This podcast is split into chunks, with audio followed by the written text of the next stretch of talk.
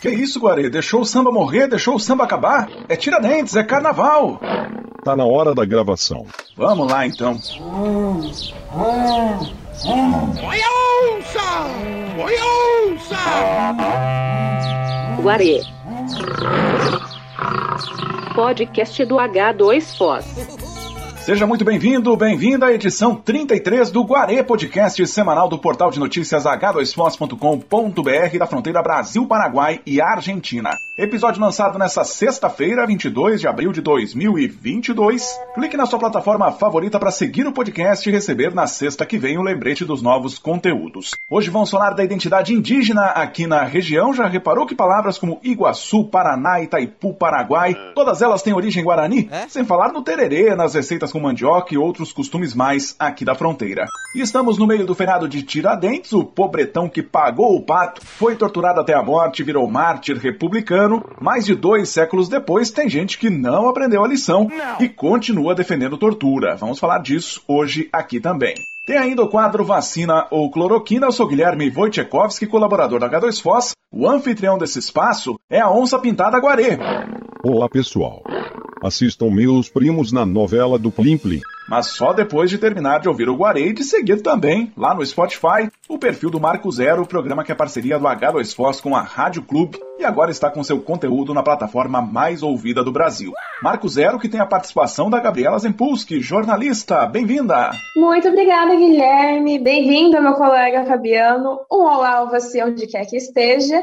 E sim, eu também faço parte do Marco Zero quinzenalmente, porque eu divido o quadro cultural com o Cláudio Júlio Siqueira, e o meu quadro, no caso, é o meu catálogo, em que eu analiso séries e filmes. E eu tenho certeza que quem gosta de filmes e séries vai curtir também.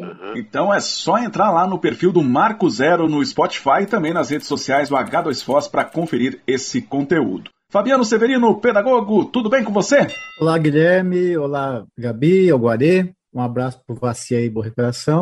Inclusive, vou aqui parabenizar em público, fiquei sabendo que tem uma família aí, tá aumentando, Guilherme. É, não era mentira de 1 de abril, não. Lembra que eu soltei aquela que talvez tivesse um filho a caminho? Bom, é verdade, confirmado. Vem aí o terceiro bebê, viu, Fabiano? É isso aí, parabéns, Guilherme. E agora vamos trabalhar, né? É o jeito, não tem outra maneira. E saudando também o Vaci Álvaro, que talvez volte aí na semana que vem. Eu sou atleticano, ele torce pro Curitiba. E mesmo assim, eu sinto falta dele dele. É normal isso? Olha, se é normal, eu não sei, tá? Mas você tá fazendo falta mesmo. Volta aí, você, até porque é bom a gente ficar assistindo essas tretas que dá de vez em quando aqui dos atleticanos com o coxa. É bom porque as tretas que acontecem aqui no podcast são grandes o suficiente a ponto de eu e do Fabiano e do Guarez dividirmos pipoca para assistir, mas também não tão grandes que tem, sei lá, alguma fatalidade no meio. É, somos da paz. Essa é a verdade. Qual é o nosso primeiro assunto de hoje, Guarê? Dia do Índio. Guaré que tem um nome indígena, depois eu pergunto para Alexandre Palmar, editor do portal, a explicação, mas o fato é que praticamente tudo aqui na nossa região tem nome guarani. Iguaçu, que é água grande, Paraná, que é rio parecido com mar, Paraguai, que significa rio dos papagaios ou rio dos cocares, e Itaipu, a pedra que canta. No dia a dia, a presença indígena está em tudo também, né? na mandioca que a gente come no churrasco, na erva mate que a gente bebe, na lenda das cataratas, que é um dos patrimônios da região e vem de outro povo, o povo Caingangue, que também habitou por aqui, além de uma série de outros hábitos que muitas vezes a gente sequer percebe. Eu chamo a atenção também para um fato relevante. Das cidades aqui da fronteira, as do Paraguai são as que mais conservam essa cultura, principalmente pela preservação do idioma guarani no lado argentino, a gente pode ver também nos traços dos moradores de Porto Iguaçu, que parte dessa herança foi preservada. Agora, Foz do Iguaçu é um ponto fora da curva, porque a atual população chegou aí quase toda da década de 70 em diante, com a construção de Itaipu, e isso fez né, com que essa característica tenha se diluído. E eu sempre me perguntei para onde foram os índios que certamente viviam em Foz. No último sábado, em entrevista ao programa Marco Zero, a estudante de mestrado Osmarina de Oliveira, da Unila, contou um pouco dessa história. A pesquisa dela mostra que havia a presença de índios de etnia Guarani na área até hoje conhecida como Gleba Guarani, mas que o Tecoá, a comunidade existente pelo menos desde o início do século XX, foi descaracterizada em 1976 com a concessão de escrituras a não indígenas que ocupavam a terra. Desde a, quando se começa a fazer as fazendas, né, a, a, colonização aqui por conta de que teve as obragens, depois a, a, gente passa por um período da retirada de madeira e da formação das fazendas, né? E aí a gente vai percebendo que essa a presença guarani, eles sempre tiveram ali, né? E muitos relatos que foram coletados no trabalho demonstram que eles viviam nesse local, mas eles trabalhavam nas fazendas, né? E alguns inclusive viviam nessas fazendas nos fundos dessas fazendas, né? Onde que ainda tinha mato e trabalhavam para essas pessoas e no fim de semana elas iam para Estecoá, onde tinha casa de reza, fazer as suas orações, né? Partilhar as, as suas relações com os seus parentes, né? Então é, demonstra que esse local era um local super importante, né? Por conta da própria fronteira, né? Era o local de descanso, é, muitas vezes, desses Guarani que vinham de outras localidades, do Coijacutinga, né? Próprio de Guaíra, Terra Roxa. E eles vinham para visitar os parentes no Paraguai e na Argentina e paravam nesse local. Então, era um importante ponto da presença guarani, né? Esse Tecoá. Esse é um trecho da entrevista da mestranda Osmarina de Oliveira ao programa Marco Zero, conteúdo que está disponível na íntegra no site h2fos.com.br. Basicamente, os índios que viviam em Foz foram dispersados, o que vem sendo uma tônica né, da vida indígena desde a chegada dos portugueses e espanhóis por essas bandas, né? Exatamente, Guilherme. É, acho que uma coisa a destacar também, estava rolando pela internet um, um certo debate, inclusive sobre o, o nome Dia do Índio, né? Muitos movimentos indígenas têm reivindicado essa data e chamado Dia dos Povos Indígenas. Né? Porque eu tenho sempre essa coisa do Dia do Índio, tem sempre uma condição um pouco pejorativa e muitas vezes de caricatura. Quem lembra há mais tempo, quando estavam na escola, o dia do índio era o dia das pessoas se fantasiavam de índio ou que faziam desenhos de cabanas indígenas, muito mais de livro didático que trazia desenhos, referências indígenas que eram norte-americanas, e o que na verdade tem um apagamento da questão indígena no país. Né? Nós temos uma dívida grande com a população indígena que, durante esse processo de pandemia da Covid, foi muito atacada por isso, ficaram muito vulneráveis e há um número grande de mortes nas comunidades indígenas é um dia importante de olhar para essa população e entender que é uma população que tem direitos. Muitas vezes a gente fica fantasiando como se os índios apenas existissem no imaginário. Ou então vendo aquelas coisas absurdas, né? Que nem são índios mais, porque usam calça jeans, porque fazem isso, porque fazem aquilo. É importante lembrar exatamente a situação. E é como você tem destacado, e como a pesquisa do Marinho tem feito, assim, nós temos uma grande herança. Lembrando até que esse nome índio foram os brancos que deram, né? Ele tem vários nomes. Essa questão da gente deixar o dia do índio ou dia dos povos indígenas mais alegórico, mais, mais fantasioso, ainda permanece nos dias de hoje. Por exemplo, a minha sobrinha começou a ir na escola recentemente. Esse foi o primeiro dia do índio dela. E ela voltou para casa com um cocar. Não sei se vocês já viram esse debate de se fantasiar de índio no carnaval, mas isso é algo que eu vejo literalmente todos os anos. É um debate em que tem pessoas dizendo, ai, é só uma fantasia. E também tem gente falando, ah, mas você está reduzindo toda a nossa cultura, toda a nossa história, nossa tradição a uma fantasia, como se indígenas não fossem pessoas reais. Eu vejo que o Dia Nacional dos Povos Indígenas ainda é uma data que precisa ser levada em consideração com maior seriedade. Eu acho importante dizer né, que aqui na nossa região nós temos registro de presença de povos indígenas há pelo menos 6 mil anos. Isso é muito mais né, do que qualquer outro povo que passou aqui pela região. Eu até puxei esse assunto antes do programa, que nós temos um fato negativo em comum, que é que dos três lados da fronteira, os indígenas que permanecem morando nas aldeias, ou aquelas pessoas com jeito de índio, né, que falam mais o guarani ou têm traços indígenas mais marcados, costumam ser discriminadas. No lado argentino, os guaranis vivem na pobreza, têm alta taxa de desemprego, no lado paraguaio, um acampamento que existiu durante muito tempo ali no entorno da rodoviária de Cidade Leste. Já teve até cenas de canibalismo né, em meio à rotina de famílias em extrema pobreza, prostituição de menores, consumo de entorpecentes. Aqui no lado brasileiro, os indígenas de São Miguel do Iguaçu também convivem com pobreza e preconceito, o alcoolismo e as taxas de suicídio entre indígenas, aliás, estão acima da média do restante da população, evidenciando né, essa dificuldade de ser índio, entre aspas. E aí, quando a gente ouve o presidente da República ou missionários dizendo né, que é preciso civilizar o índio, ou gente nas redes sociais criticando o índio porque vestiu roupa de marca ou usou o celular de modelo mais caro, é complicado esse debate, né? Nem só complicado, né, Guilherme? É assim, é descabido, é desrespeitoso. Vai faltar adjetivos para isso, né? Em 2000, estava na faculdade ainda, tinha todo o festejo no Brasil, comemoração dos 500 anos do, do Brasil e tal. Eu lembro que teve um evento na faculdade e tinha lá uma pessoa representante da comunidade indígena, né? E ela, quando foi falar, ela começou dizendo assim: bem, 500 anos para vocês, né? Que para a gente isso aqui existe há muito mais tempo. A gente criou um, um, estado, né? Um país, um estado, onde já haviam pessoas aqui e que por muito tempo se matou essas pessoas, muito tempo se negou sua existência e hoje com os que existem ou a gente faz as coisas fantasia, ou tenta negar de novo e dizer que eles não podem se apropriar dos bens produzidos, ou conversas como essa, né, que é preciso integrar o índio, que já são quase pessoas, assim, a frase do presidente sobre indígenas é uma coisa absurda, como agora a ideia de querer liberar a exploração de terras indígenas para mineração, dizendo que isso é para integrar o índio à sociedade. Não vou nem dizer que são desculpas, mas são assim, são discursos muito difíceis, muito complicados, ainda mais quando vem de chefes de Estado. A gente diz que a gente não cansa de passar vergonha, mas eu acho que tem limite para as coisas e a gente já passou o limite há muito tempo. Para algumas pessoas, pelo menos, eu acho que já passou há muito tempo, né? Exatamente. Uma coisa que esse assunto me lembra muito é um vídeo do Porta dos Fundos que retrata a chegada dos portugueses no Brasil.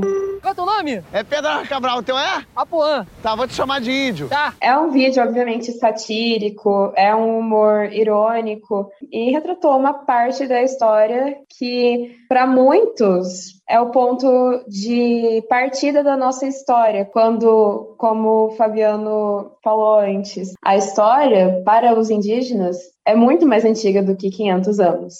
Não fossem os indígenas na época, a gente não sabe o que seria do nosso Brasil hoje em dia. Eu só sei que é preciso ouvir mais o indígena, porque no Congresso tem muito deputado para pouco cacique. Eu li dias atrás que a prioridade dos povos indígenas é aumentar a bancada, já que hoje tem só uma deputada, e o objetivo é aumentar para quatro. Num universo de mais de 500 deputados, ajuda, mas ainda seria praticamente nada, né? Se você pensa assim, que tem tão poucos no Congresso Nacional, que são 500 lugares, imagina quantos indígenas você tem, por exemplo, em câmaras municipais de vereadores. Né? Eu não sei se na história de Foz do Iguaçu houve algum, né? eu não sei se cidades aqui perto teve algum, mas se teve, assim, é quase que uma figura esporádica por ali, na questão o quão raro é a eleição de um. Mas realmente é isso. A gente pensar num Congresso Nacional que representasse realmente a população, nós temos que discutir muito sobre cotas em relação à composição e à proporcionalidade, né? E aí falando de mulheres, negros, negras e tantos outros grupos, né?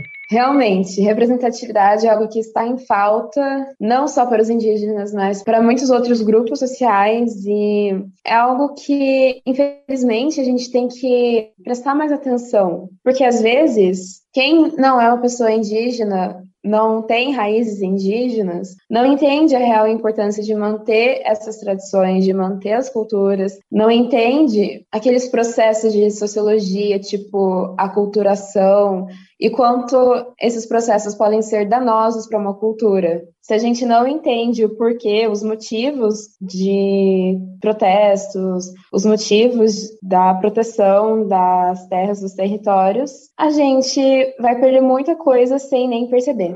E sempre lembrando que na justiça a presença do índio é praticamente nula, mas o judiciário vem aí segurando algumas das investidas dos outros poderes contra os povos indígenas. Esperamos né, que no julgamento mais importante dos últimos tempos, que é o do marco temporal lá no STF, o bom senso predomine. Qual é o nosso próximo tema, Guarê? Feriado de Tiradentes. Pois é, tivemos agora uma sequência de feriados que nos deixa até meio perdidos, né? Ontem, 21 de abril, foi o dia de Tiradentes, o barbeiro Joaquim José da Silva Xavier, que virou mártir após ser preso, torturado e esquartejado pela ditadura da época ao participar da Inconfidência Mineira, um movimento precursor do desejo de independência aqui no país. Não é exagero dizer que o Joaquim José pagou o pato porque não era rico. Né? Os pais dele tinham uma fazenda, mas não era grande coisa. Ele não vinha de família ilustre e cometeu o erro de se meter numa conspiração com pessoas mais influentes que, obviamente, deram um jeito de se safar e só o Tiradentes foi executado. Isso são fatos do século XVIII, mas em pleno século XXI me causa espanto ver que o Estado brasileiro hoje tem no topo figuras que defendem ditadura ou passam pano para tortura. Né? O presidente, você sabe, já disse que a última ditadura que tivemos no país matou pouco e tem no currículo inúmeras homenagens a torturadores. Tivemos nessa semana a divulgação de gravações do Superior Tribunal Militar feitas na década de 70, com ministros militares demonstrando contrariedade com situações como mulheres grávidas torturadas com choques nos genitais. Isso reabriu o debate sobre a necessidade de identificar e punir quem cometeu esses abusos, mas não para o general e vice-presidente Hamilton Mourão. Por o quê? Os caras já morreram tudo, pô. Vai trazer os caras do túmulo de volta lá? Nada. Também o atual presidente do STM, Luiz Carlos Gomes de Matos, disse no tribunal que a divulgação dos áudios foi tendenciosa, mas que não perturbou a Páscoa de ninguém. Simplesmente ignoramos uma, uma notícia tendenciosa, daquela que nós sabemos o motivo. Né? Aconteceu aí durante a Páscoa, garanto que não estragou a Páscoa de ninguém, que a minha não estragou. E aí, o que, que, vocês comentam? Olha, Guilherme, eu estou aqui pensando em como comentar isso sem que a gente seja banido do Spotify, né? Ou conteúdo entendido como conteúdo impróprio. A questão da tortura, ela é, para além do elemento da violência absurda, é assim? Ela é uma violência covarde, porque elogiar um torturador é elogiar o uso da força e da covardia. Porque o torturado ou a torturada não tem possibilidade de reação. Para qualquer pessoa que se acha aí defensor de qualquer direito, defensor de coisas boas, de valores bons, elogiar a tortura, elogiar o que pode haver de pior na pessoa, né? Que é você submeter outra pessoa a uma condição de não ser gente, tratar como um pedaço de carne para promover dor, porque não é, não é verdade que querem, não é resposta que eles querem, eles querem promover dor. Os áudios que saíram agora, ao ponto que, assim, em que havia militares no tribunal militar dizendo que aquilo já estava demais. Me recordou de há muito tempo, quando foi a primeira vez que eu conheci né, e li uma obra publicada no Brasil em 85, chamada Brasil Nunca Mais que tem relatos de torturas, e não são relatos inventados das pessoas, ou colhidos, dizer, ah, mas é um povo, todo o povo esquerdista estava dizendo o livro. Não, foram pesquisas feitas nestes autos, que saiu esses áudios agora. São desses documentos que a obra Brasil Nunca Mais tirou os seus textos, tira as citações. Então, se você acha que aquilo que eles falaram está pouco ainda, recomendo a leitura é um absurdo para a gente chegar em 2022, 2020, que seja, ter pessoas defendendo o torturador. Nessa época de Páscoa, principalmente, que se as pessoas lembrarem da Via Sacra, né, do pessoal que é, que é religioso que é católico, que mostra exatamente um processo de tortura. Você põe uma pessoa que carrega uma, um peso para além dos, das suas forças, que é chicotada esse período todo, espinhos cravados no corpo, que é pregado com pregos furando o corpo de uma pessoa, pendurada em uma cruz para a morte pública, ainda leva uma lança no peito. Para os cristãos, creem na, na ressurreição e outra coisa, mas assim, é uma pessoa que está ali. E não é possível dizer que tem qualquer proximidade às ideias dessa pessoa e defender a tortura.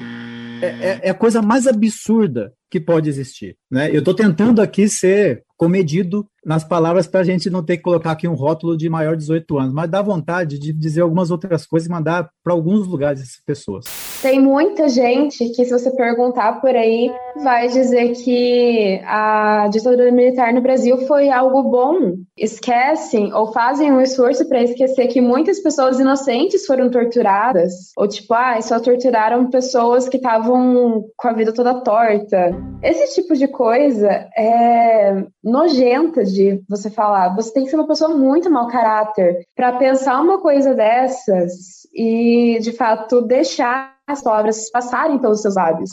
Qualquer violência é condenável, mas defender tortura eu acho que é ainda mais condenável, porque você não só está sendo conivente com os torturadores em si, às vezes você pode ser um torturador em potencial e tudo bem, sou mesmo. E aí, vai fazer o quê? Sabe? Não. Um caso que eu pesquisei, eu acabei encontrando na internet, inspirou um livro-reportagem chamado Cova 312 ou Cova 312, em que a jornalista Daniela Arbex conta toda a pesquisa que ela fez para descobrir de quem pertencia o corpo que foi encontrado nessa cova e também o que aconteceu com ele. Disseram que foi suicídio, mas não foi não.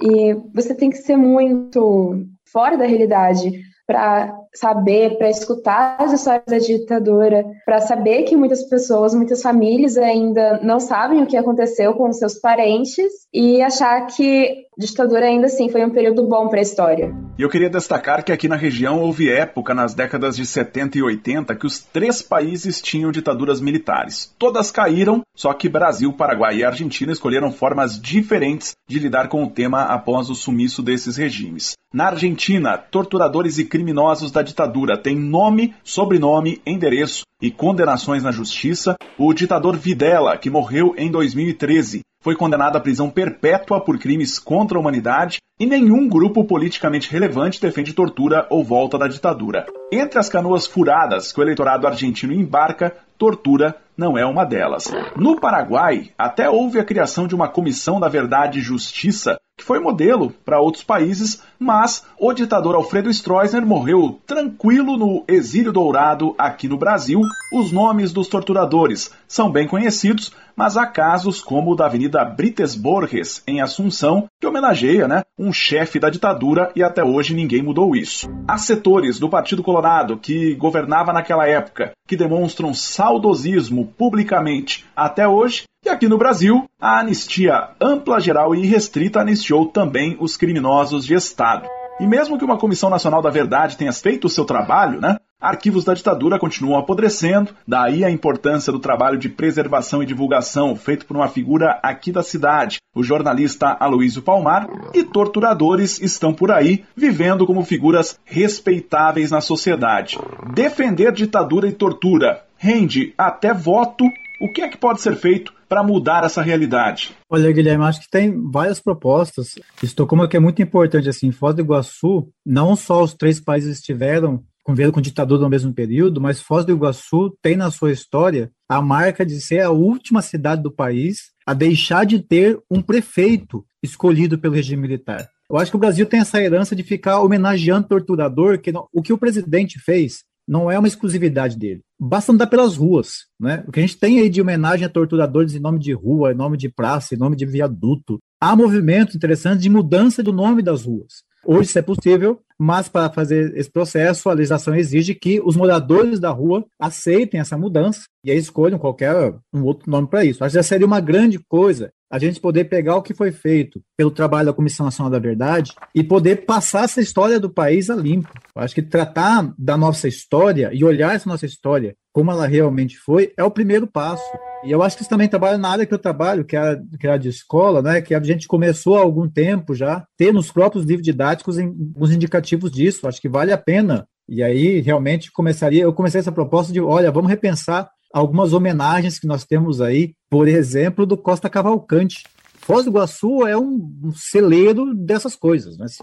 E tá aí, nós decidimos no primeiro bloco desse programa, né? Nós temos tantas referências de povos indígenas e nomes indígenas que a gente pode tratar com isso, para que continuar mantendo em 2022 esse tipo de, de coisa acontecendo? Fica aí, talvez, uma dica para os vereadores se bem que eu não sei se vão querer. Não, eu realmente me pergunto o que que passa na cabeça da pessoa para, sei lá, adotar um torturador de estimação. Mas, respondendo a pergunta do Guilherme, eu acho que o essencial é a gente focar na educação da geração que está agora na escola, da geração que está entrando na escola, da geração que vai entrar na escola no futuro, e, tipo, trazer conteúdos históricos de forma que a história não se confunda novamente. Vocês falam muito. Hora dos reclames do Guarê? Isso mesmo. Foz do Iguaçu com muito mais conteúdo. O portal H2Foz é referência em jornalismo nas três fronteiras. Notícias, entrevistas e reportagens exclusivas. Conteúdo de qualidade em texto, foto e vídeo. Visite h2foz.com.br. Informação relevante com credibilidade para você. Pronto.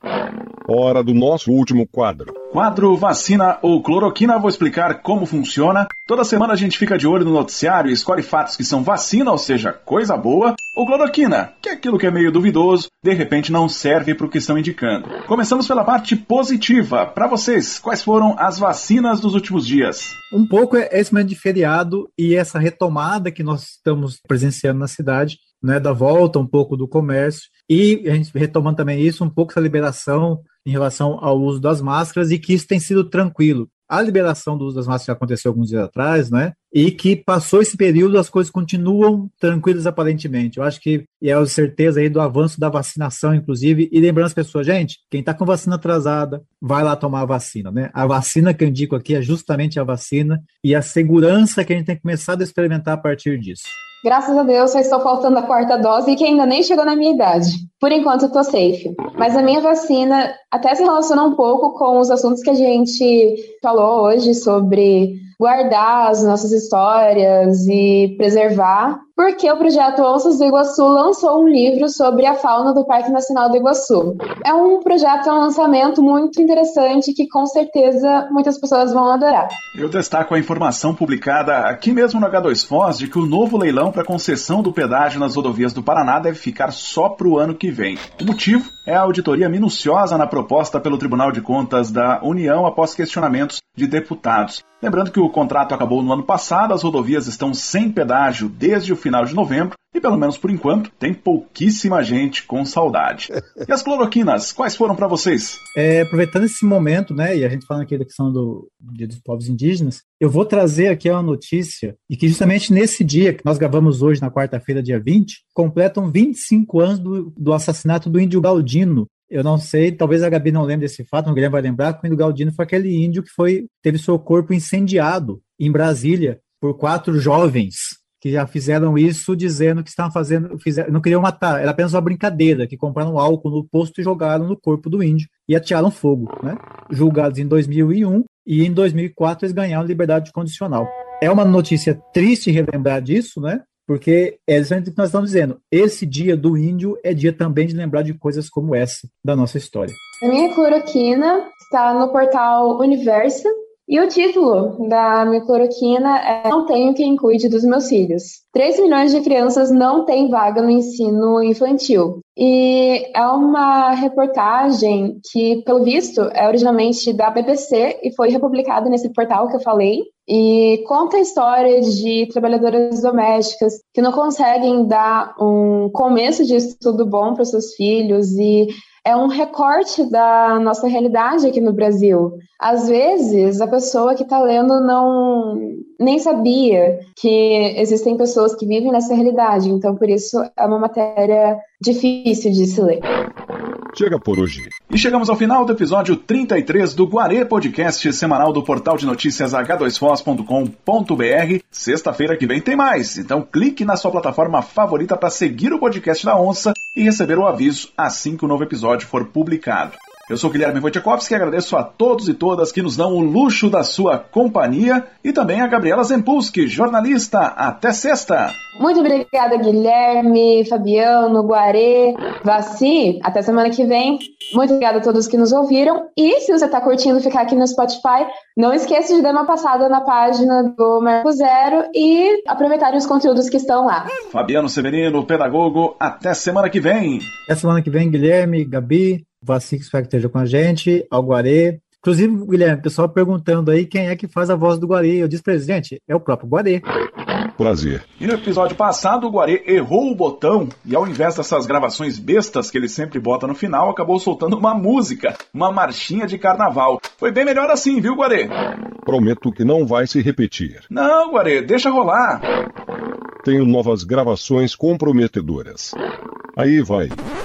Cara, que difícil que tá isso aqui, viu? O Guarê fica parado na porta ali e aí os cachorros ficam latindo. Não é possível, cara. Acho que ele deve fazer isso de propósito, viu? Eu acho que o Guarê faz isso, na verdade, pra ter vazamento no final do, do episódio. Certeza. E se ele não causar, vai que ele não encontre o momento perfeito pra vazar no final do episódio. Você viu que o Fabiano ficou até em silêncio agora justamente por causa disso, né? Ele não quer se comprometer. Gente, não ouvi que tava mudo no negócio da áudio. Aí inventa esse papinho aí, ó. Não adianta, cara. O Guarê tá pegando tudo, tá gravando tudo. Ele voltou pro fundo do poço. Ok. Só pra não se comprometer. Aham. Pronto. Melhorou agora? Instalei microfones ocultos em toda essa sala. Sou mais potente que a Alexa. Agora ninguém me segura. Aguardem.